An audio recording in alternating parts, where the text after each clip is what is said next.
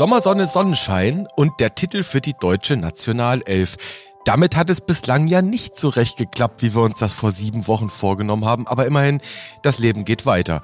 Grund genug für uns, dass wir heute einmal übers Sterben reden und damit herzlich willkommen zurück aus der Urlaubspause mit einer neuen Episode vom Evidenz Update Podcast.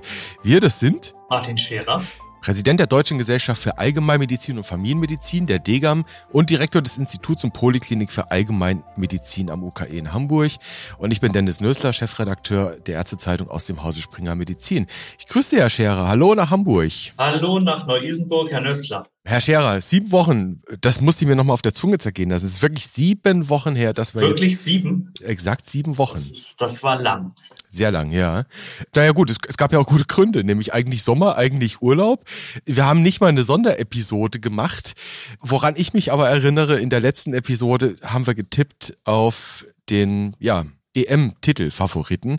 Und erinnern Sie sich, dass Sie seinerzeit auf Deutschland getippt hatten? Ja, das hätte auch fast geklappt, wenn Thomas Müller den reingemacht hätte.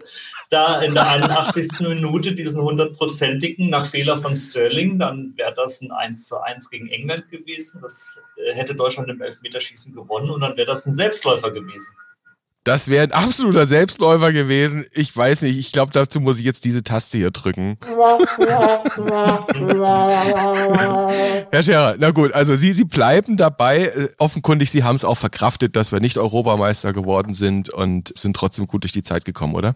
Das war auf jeden Fall eine gute Zeit ähm, in Oberbayern, gar nicht weit weg übrigens von der Geburtsstätte oder Kindheits- und Jugendstätte von Thomas Müller, der ist ja in Pähl am Ammersee aufgewachsen, hat auch Fußball gespielt. Am mhm. Vereinsheim ist da auch ein überlebensgroßes Porträt.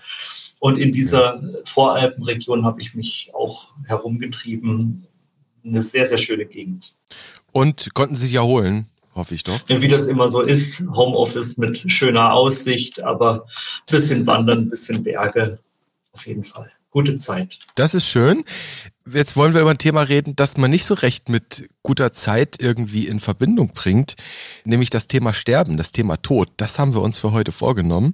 Und zwar Hintergrund können wir schon mal andeuten. Es gibt ein Tool, das ist vorgestellt worden vor ein paar Wochen aus Kanada, mit dem man die Lebenserwartung seiner Patienten errechnen können soll. Wenn wir aber mal über das Thema Sterben, über das Thema Tod reden, dann sind wir ja, Herr Scherer, an so einem Punkt, der immer nicht ganz unkritisch ist. Viele Leute wollen das Thema nicht unbedingt aktiv ja, thematisieren. Sie wollen sich ungern mit dem Thema konfrontiert sehen. Wie ist das denn bei Ihnen im Umfeld? Ist Sterben, ist Tod, ist das ein Thema, mit dem man sich beschäftigt oder auch beschäftigen darf? Oder ist es auch typisch eigentlich ein Tabuthema? Das ist zwangsläufig ein Thema, gerade jetzt auch in der Sommerzeit, wo die Mobilität wieder zunimmt, wo man auch mal in die Heimat fährt, sei es zu den Schwiegereltern oder zu den Eltern. Gerade da, wo man aufgewachsen ist, da kommen keine neuen Kontakte hinzu. Die vorhandenen Kontakte oder Verwandte, die werden älter. Und das Thema Krankheit und auch Tod ist einfach omnipräsent, schon seit dem Studium eigentlich. Also wenn ich mich an das Studium zurück erinnere, da gab es oft in der Klinik Sterbende, die keine Angehörigen hatte. Da durfte ich dann als Student mit einem Minijob oder einem Nebenjob dann da am Bett sitzen und äh, einfach bei den Sterbenden sein, in die Hand halten und die letzten Atemzüge mit begleiten. Also das Thema Tod ist bei uns in Deutschland zumindest oft ein Tabuthema. Wir Deutsche gehen relativ verspannt damit um. Es gibt Kulturen, die da offener sind und auch die Endlichkeit des Lebens kulturell ganz anders verarbeiten.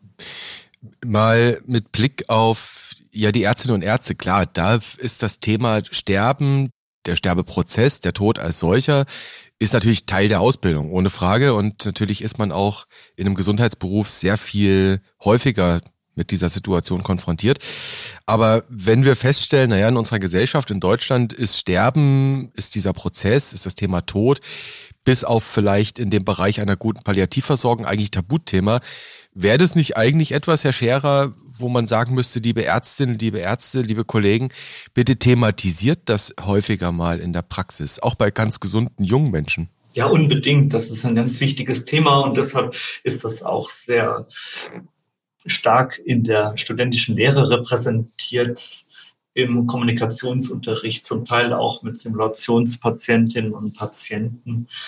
Es ist deshalb ein wichtiges Thema, weil es einen gewissen Druck macht auf Prioritätensetzungen. Für mhm. Prioritätensetzungen brauchen wir oft ein wenig Druck im Gesundheitswesen, funktioniert Priorisierung oft im Druck begrenzter Ressourcen, beziehungsweise machen die begrenzten Ressourcen oft die Priorisierung nötig.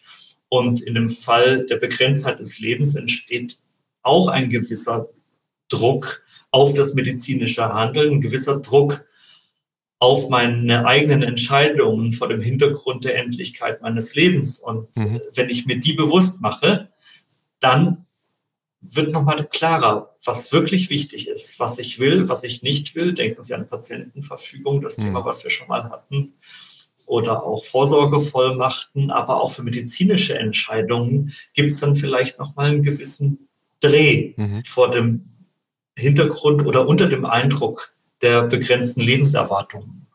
Der Dreh, wo man dann nochmal anders überlegt, was wäre jetzt zu tun oder vielleicht auch, was wäre jetzt nicht mehr zu tun. Hm? Ganz genau.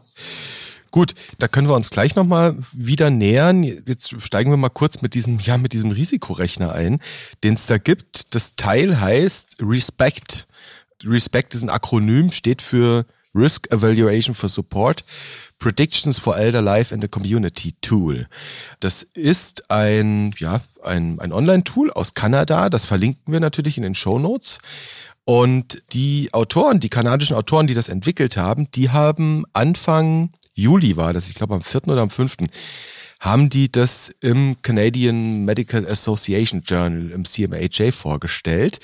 Immerhin haben sie diesen Algorithmus entwickelt, wenn ich das richtig zusammenfasse, anhand von Daten von einer guten halben Million Menschen in der Region Ontario. Und am Ende geht's da bei diesem Rechner um Menschen ab 50 Jahren, ja mit einer Frailty, die Hilfe im Alltag brauchen. Und dieses Tool, das ist so das, was es vorgibt, was es kann, soll eben tatsächlich exakt errechnen können, wie lange die Lebenserwartung für den einen oder die andere Patientin ist. Herr Scherer, vielleicht können Sie uns mal so ein bisschen mitnehmen, was das eigentlich für ein Tool ist, was das für ein Algorithmus ist und was Sie da überhaupt in Ihrer Studienarbeit ja, herausgeholt haben, herausgerechnet haben. Die haben zwei Kohorten genommen. Die haben einmal eine Kohorte genommen, mit der sie das Tool aufgebaut haben. Dann haben sie eine Kohorte genommen, an der sie es validiert haben. Dem Tool liegt zugrunde, dass es eine routinedatenbasierte Dokumentation gab, die jeder durchlaufen musste, der eine häusliche Pflege kriegt. Also das war eine Population mit häuslicher Pflege. Die haben ein mhm. umfängliches geriatrisches Assessment bekommen.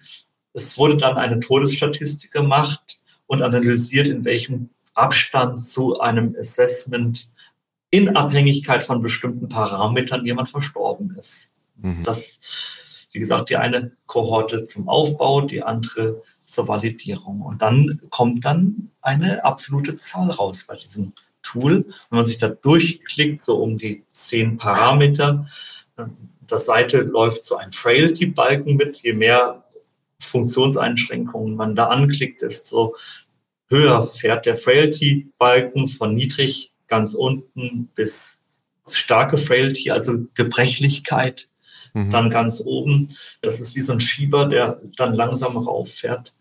Das kann man sich dann angucken und äh, dann kommt dann am Ende vielleicht raus, die durchschnittliche Lebenserwartung von Menschen, die dieselben Antworten gegeben haben wie Sie, beträgt 2,1 Jahre oder so. Und am rechten Rand sieht man eben diesen, diesen Gebrechlichkeitsschieber. Mhm. Also im Prinzip haben die über diese Kohorte, diese Untersuchungskohorte, wenn ich es richtig verstehe, haben die geguckt, naja, was haben die für verschiedene Einschränkungen? Und aus diesen verschiedenen Einschränkungsparametern haben sie dann in Form einer Regressionsanalyse später geguckt, wer ist mit welchen Einschränkungen wann gestorben. Und daraus haben sie Mittelwerte errechnet. Und die haben sie dann mit einer zweiten Kohorte validiert. Und daraus ist dieser Algorithmus entstanden. Habe ich das so richtig verstanden? Ganz genau. Das ist also eine retrospektive Betrachtung der auch Assoziationen zugrunde liegen.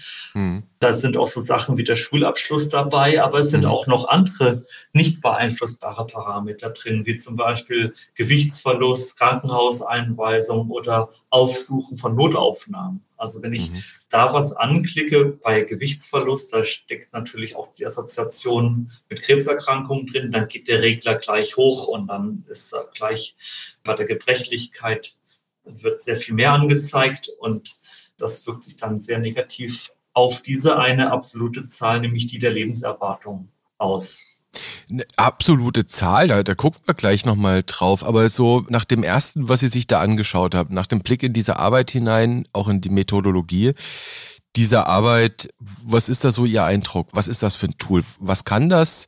Soll man das überhaupt ernst nehmen? Ist das eine nette Spielerei?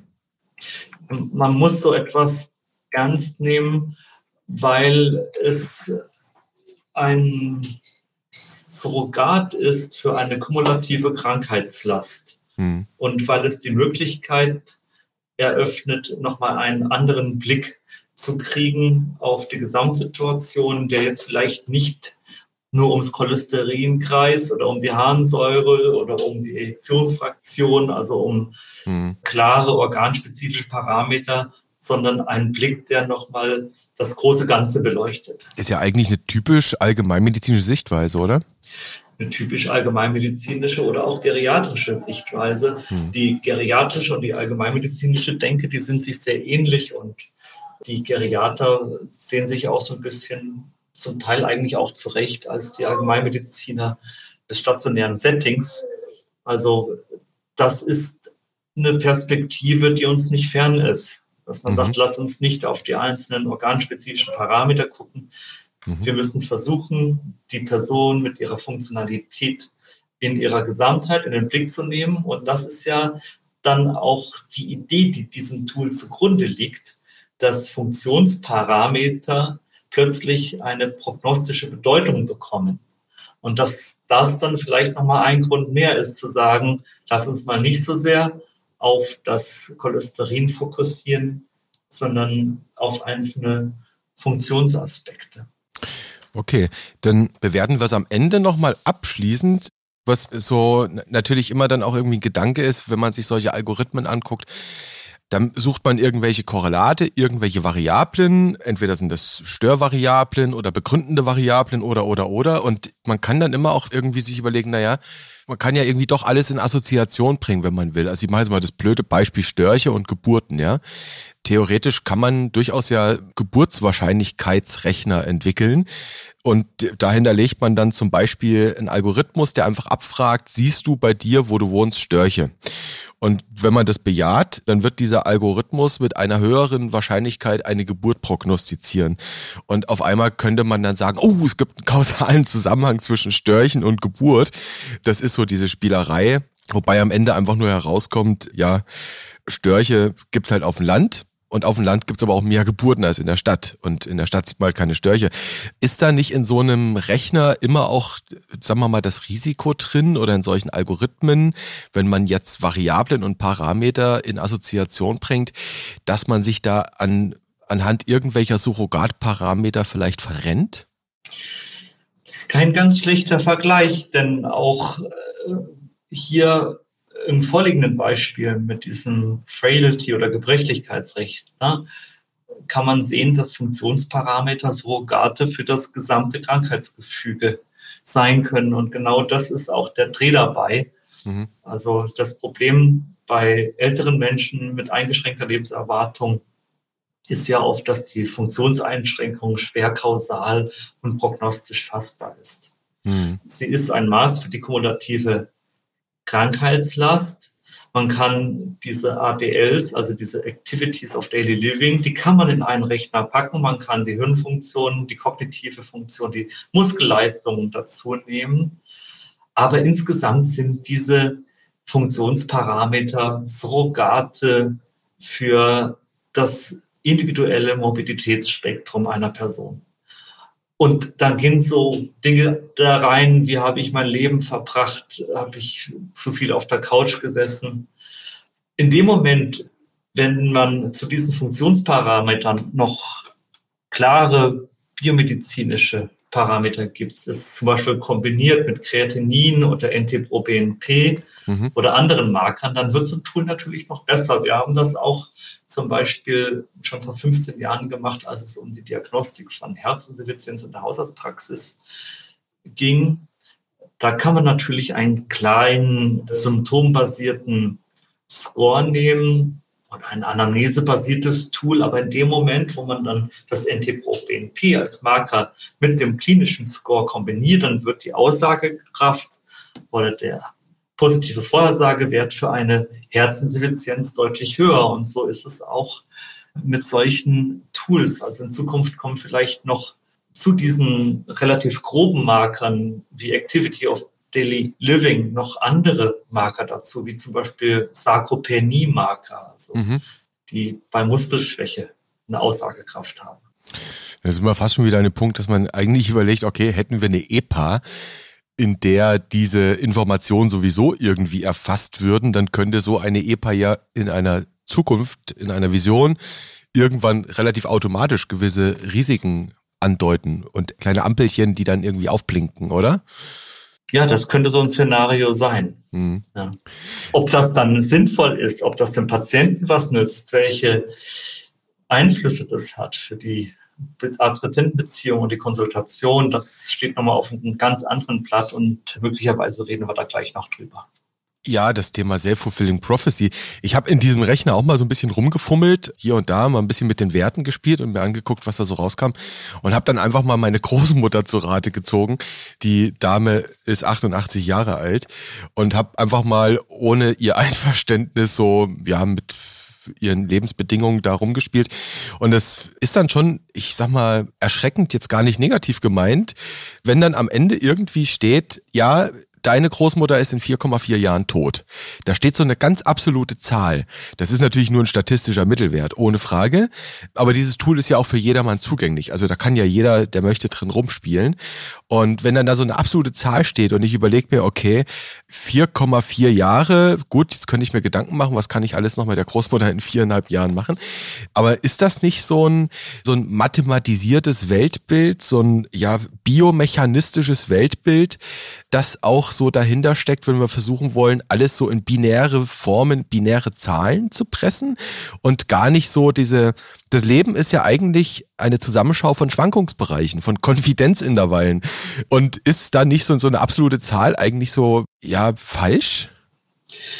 Das kann ich eigentlich nur bestätigen. Also so eine Komplexität wie der Funktionsverlust beim Altern oder überhaupt Alterungsprozesse in eine in einen einzigen mathematischen Ausdruck zu bringen, in eine absolute Zahl zu bringen, ist hochproblematisch. Das kann verstörend sein, das kann die Menschen vor den Kopf stoßen und das würde ich auch nicht mit einem Patienten oder einer Patientin machen. Also nicht so wie das, das Ariba-Tool zum Beispiel, über das wir auch schon sehr ausführlich mhm. gesprochen haben, mit den vielen Smileys, wo man sieht, wenn ich dem Rauchen aufhöre, dann habe ich gleich so viele Smileys mehr ähm, wenn das Cholesterin eingestellt ist, dann ist es, sind es noch viel mehr Smileys. Also wo der direkte Bezug zu beeinflussbarem Handeln da ist und wo man jetzt nicht den Menschen so eine absolute Zahl vor den Kopf legt, die da sagt, also sie haben durchschnittlich noch eine Überlebenszeit von 2,1 Jahren. Also ich habe das auch mal gemacht für einen Standardpatienten, 80 Jahre mit ähm, viel chronischen Erkrankungen, leichter Einschränkungen im Alltag, Hilfe beim Essen, beim Anziehen, beim Haushalt, dann ist er da bei einer Lebenserwartung von 2,1 Jahren. Mhm. In dem Moment, wo dann noch ein Krankenhausaufenthalt dabei war in den letzten paar Wochen oder Monaten oder ein unklarer Gewichtsverlust, dann schießt der Score gleich in die Höhe, dann geht der Gebrechlichkeitsregler hoch und mhm. die Lebenserwartung, die rauscht in den Keller. Also das kann man mit den Patienten nicht so thematisieren wie bei Ariba.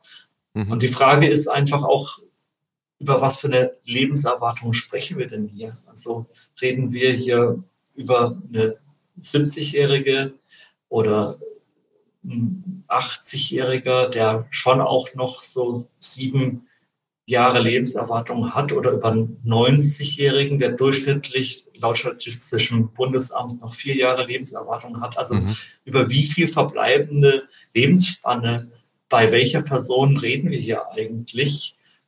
Und in dem Moment, in dem eine substanzielle drastische Einschränkung dazu kommt, in dem dann das gesundheitliche und funktionale Gesamtgefüge sehr stark eingeschränkt ist, dann geht eben dieser Gebrechlichkeitsregler hoch und dann sehe ich, ja, wir sind hier in einer Situation, wo man möglicherweise an eine palliativmedizinische Versorgung denken kann oder sollte, die wir ja oft sehr eng fassen. Das muss ja nicht nur End-of-Life-Support sein, das kann man auch ein mhm. bisschen breiter interpretieren mit den Patienten thematisieren kann es nicht. Es kann mir aber helfen, nochmal einen anderen Blick auf die Gesamtperson zu kriegen und dann nochmal an den Prioritäten etwas zu arbeiten.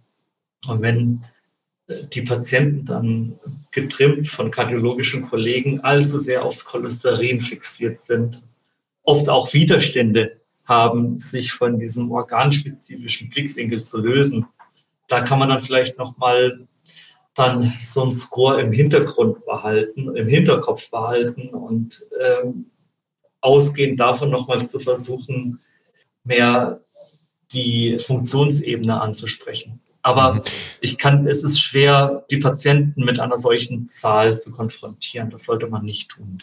Verstehe. Also das heißt, Sie haben jetzt schon einen möglichen Nutzen eines solchen Tools oder jetzt speziell bei diesem Respect-Tool angesprochen. Das ist jetzt mal vielleicht primär jetzt nicht sofort ein klinischer Nutzen, aber es könnte ein Nutzen für das ärztliche Tun sein, wenn ich Sie richtig verstehe, dass man quasi in der ja, ärztlichen Betrachtung eines Patienten, einer Patientenkonstellation oder Situation sich selbst über so einen ja, Risk Calculator quasi nochmal vergegenwärtigt ich müsste tatsächlich vielleicht bei dieser Person gewisse Strategien in Betracht ziehen. Also Sie haben das Thema Pflege angesprochen. Sie haben das Thema Palliativ im Worst Case sogar angesprochen, das Thema Advanced Care Planning, oder? Wäre das so eine Möglichkeit, wo das hilft? Das wäre eine solche Möglichkeit. Es ist der Versuch, solche Risikoformeln aus einem Allgemeinplatz etwas Konkretes zu machen. Also diese mhm. geriatrischen Parameter zu quantifizieren und dann auch zu verstehen, dass funktionale Parameter auch eine prognostische Bedeutung haben können. Aber, und das haben Sie auch gesagt, so als Tool, das man auch zur Kommunikation mit dem Patienten nutzt oder diese Zahl gar als irgendetwas benutzt, was man dem Patienten ausdruckt und sagt, hier bitte ist dein Stempel, viereinhalb Jahre hast du noch zu leben, tschüss. Wir sehen uns dann einem Quartal wieder mit Blick auf das Thema Arzt-Patienten-Kommunikation, Sie hatten es eben angedeutet, könnte da so eine Zahl, wenn die Bestandteil der Arzt-Patienten-Kommunikation würde, nicht tatsächlich eher auch eine Belastung dann sein? Also ne, nehmen wir mal das Stichwort Self-Fulfilling Prophecy. Ich stelle mir vor, ich sitze da als 80-jährige Person und meine Hausärztin oder mein Hausarzt sagt mir, also viereinhalb Jahre hast du jetzt noch zu leben. Ich meine, das Risiko, dass ich dann erst recht in eine Depression abgleite, weil die Endlichkeit auf einmal mit so einer Zahl mir vor Augen gehalten wird, die ist doch klar. Und dann habe ich die Depression, ja, und dann, na klar, dann gehe ich halt zugrunde daran. Das genau ist das Problem. Wir haben da einen anderen Zugang. Sie kennen möglicherweise die Leitlinie Multimobilität. Und ja, klar. das ist im Grunde genommen auch ein Kommunikationsmodell, das beim Priorisieren hilft, das dabei hilft, über Werte ins Gespräch zu kommen. Und das sind doch im Grunde genommen die Gespräche, die nötig sind. Je komplexer es wird, desto mehr Zeit braucht man. Je komplexer es wird, desto mehr ist es wichtig, eine solide Beziehungsgrundlage zu haben, die es dann eben erlaubt, die Werte auszutauschen. Mit Werte meine ich die Auffassung von dem, was jetzt ein eine sinnvolle Maßnahme wäre. Klar gucken wir sehr auf die Nierenfunktionen, auf die Ejektionsfraktion mhm. und, und aufs EKG oder andere Parameter. Das ist völlig klar. Aber die Patientinnen und Patienten, die entwickeln unter dem Eindruck von Funktionseinschränkungen Wünsche, Sorgen, Ängste, auf die man eingehen muss. Und die mhm. Leitlinie Multimobilität, die geht eher in die Richtung, diese Komplexität handhabbar zu machen. Also dieses Überwältigtsein aufzulösen, so ein bisschen zu sortieren, zu versuchen, auch in ein Gespräch zu kommen darüber, was jetzt wirklich wichtig ist, was man vielleicht vernachlässigen kann. Less is more, weniger ist mehr. Hm. Nicht zu neuen Spezialisten schicken, nicht nochmal die und die und die Untersuchungen machen. Also hm. das Ziel ist ein ähnliches, aber eben nicht basierend auf einer absoluten Zahl. Am Ende geht es letztlich um Lebensqualität, ne? Die Jahre, die ich habe, mit Qualität zu verbringen. Und das kann manchmal ohne Medizin besser sein nicht dem Leben Tage geben, sondern den Tagen Leben geben. Das, äh, ich glaube, das Zitat hatten wir schon häufiger hier an der Stelle. Das hatten wir schon. Ja. Vielleicht tatsächlich nochmal so ein bisschen mit Blick auf, ich hatte es anfangs schon mal kurz gefragt, thematisiert. Würden Sie dieses Tool, so wie es da jetzt vorliegt, Sie haben ja schon einige Einschränkungen gemacht, was es kann, was man davon erwarten darf oder eben auch nicht, würden Sie dieses Tool hier und da vielleicht sogar selbst in Zukunft einsetzen oder vielleicht sogar empfehlen? Wir wissen ja, Stand jetzt, das ist wirklich eine Kohorte aus Ontario. Das ist noch nicht validiert mit deutschen Kohorten und es gibt natürlich schon Brüche zwischen den Systemen, also oder Unterschiede zwischen den Systemen. Aber wäre das ein Tool, das Sie in Zukunft vielleicht hier und da mal in Erwägung ziehen würden? Also im Kontext eines geriatrischen Assessments oder vielleicht auch in der Geriatrie kann das mhm. eine Rolle haben. Modellierer wollen ja immer etwas Bestimmtes bewirken. Wir hatten das auch bei der Covid-Pandemie, die ja immer noch andauert. Das haben viele mhm. missverstanden. Viele haben gedacht, Modellierer wollen den exakten Verlauf vorhersagen. Was Modellierung eigentlich bewirkt, ist ja zu erkennen, welche Parameter den größten Einfluss auf die aktuelle Entwicklung haben werden. Und dabei kann das schon helfen. Daraus lassen sich dann bestimmte Maßnahmen ableiten.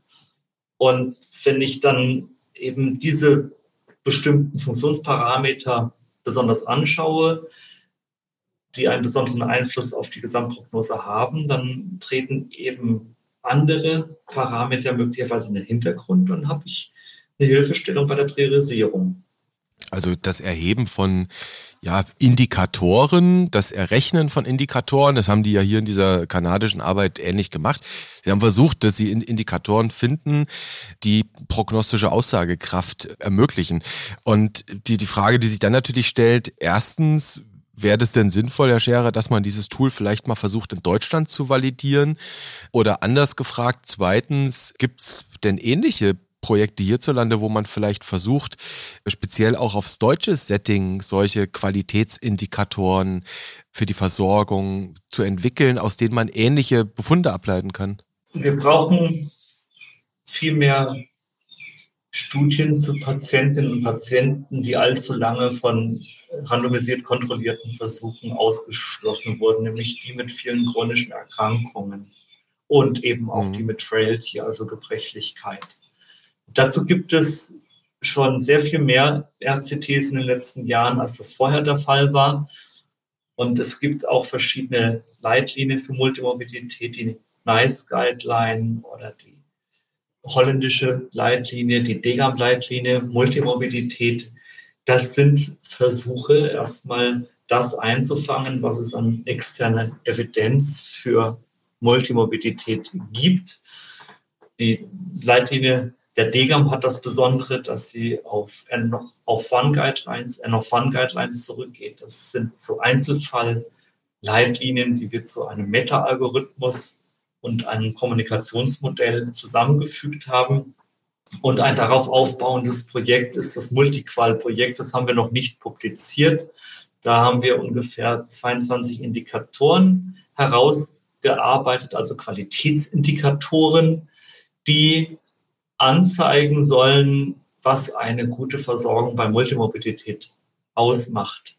Da geht es viel ums Erfassen und Überprüfen. Das sind wir wieder im Assessment-Bereich. Das hat mit den Themen Lebensqualität und Depression zu tun, also dass man die auch wirklich standardisiert erhebt, dass man den Unterstützungsbedarf biopsychosozial und finanziell erhebt, dass man Schmerzen, Symptomlast, Patientenpräferenzen erhebt, den Einbezug von Bezugspersonen, inwiefern der erwünscht ist, inwiefern es ein Burden of Treatment gibt, also eine Belastung mhm. durch die Behandlung.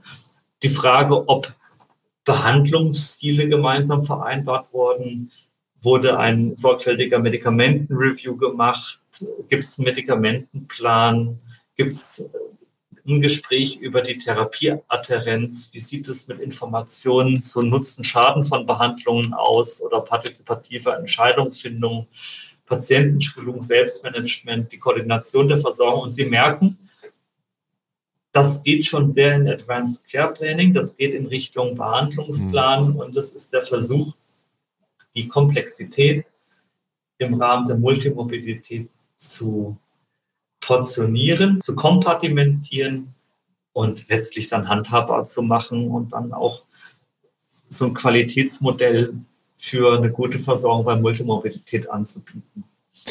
Das sind, wenn ich das richtig verstanden habe, Multiqual, das hatten Sie mir im Vorgespräch gesagt, ist Innovationsfonds gefördertes Projekt, nicht wahr? Ein Innovationsfonds gefördertes Projekt, hm. das ein Qualitätsindikatoren-Set für Multimobilität entwickeln sollte und auch jetzt entwickelt hat. Wir sind jetzt in der Endphase des Projektes und das ist eine Hilfestellung für die Versorgung, die nicht zur Kontrolle da ist. Es geht hier nicht um Qualitätskontrolle, hm. sondern es geht darum, durch Feedbackschleifen die Versorgung immer besser zu machen. Das ist natürlich das Thema Qualitätsindikatoren. Da ähm, ist so ein bisschen auch ein Damoklesschwert, eine latente Furcht bei den Vertragsärztinnen und Vertragsärzten, dass man solche Qualitätsparameter am Ende eben auch nutzt, um, ja, ich sag mal, die vertragsärztliche Arbeit, auch das Thema Abrechnung am Ende beeinflussen zu können. Ne? Das ist ja so ein bisschen äh, die Sorge, die man gerne auch mal in der Praxis dann hat. Das ist das Thema Pay for Performance, das genau. in, in Großbritannien kein Novum ist. Da hat man sich dran gewöhnt. Bei uns gab es mal Tendenzen, dass die KWV, die Kassenärztliche Bundesvereinigung, ein AQUIC-Projekt initiiert hat, wo man fürchtete, das könnte so in die Richtung gehen. Mhm. Also wenn der Hypertoniker gut eingestellt ist, dass es dann möglicherweise mehr Honorar gibt, als wenn er nicht gut eingestellt ist, wo wir beide natürlich wissen und eigentlich auch jeder, der den Podcast hört, die Einstellung der Hypertonie, dass die erfolgreich ist. Das hängt von sehr vielen Parametern ab. Und das ist eben die Kritik an der Pay for Performance.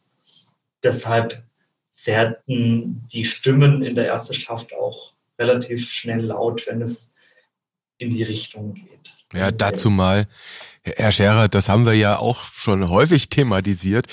Eine gut eingestellte Hypertonie sagt ja am Ende noch nichts zwingend über die klinischen Endpunkte. Ne? Also eigentlich müsste man ja dann diejenigen belohnen, wenn man so ein Modell überhaupt favorisiert, oder diejenigen besser bezahlen, besser honorieren, bei denen die Patienten weniger Endpunkte haben. Aber die Endpunkte sind ja auch Stochastik, sind ja auch Zufall. Ganz genau, ja. Oder sie nehmen das Respekt-Tool und belohnen die, die die höchste Lebenserwartung haben, weil angeblich die Medizin dann die beste war. Das ist natürlich Schmarrn. Ja, mhm. sowas geht nicht. Mhm. Ein Respekt-Tool, Multiqual, sowas ähnliches, das sich hier auf die Suche gemacht hat. Kann man denn eigentlich schon sagen, wann das veröffentlicht werden wird, das Thema Multiqual? Wir sind in der Vorbereitung der Publikation und je nachdem wie. Also drei Jahre noch. naja, das, also die Arbeiten sind gerade am geschrieben werden und je nachdem, wie schnell der Peer Review ist, sollte das dann irgendwann nächstes Jahr rauskommen. Okay, dann werden wir das mal im Blick behalten und dann kann man das zu dem Zeitpunkt dann ja nochmal aufgreifen und kommentieren und dann vielleicht sogar auch mal schauen, ob der GWA daraus irgendwelche Schlüsse zieht, weil das ist ja auch die Idee des Innovationsfonds, dass solche Dinge, die dann irgendwas auch bringen, in die Regelversorgung kommen sollen, wenn sie da irgendwie zweckdienlich sind.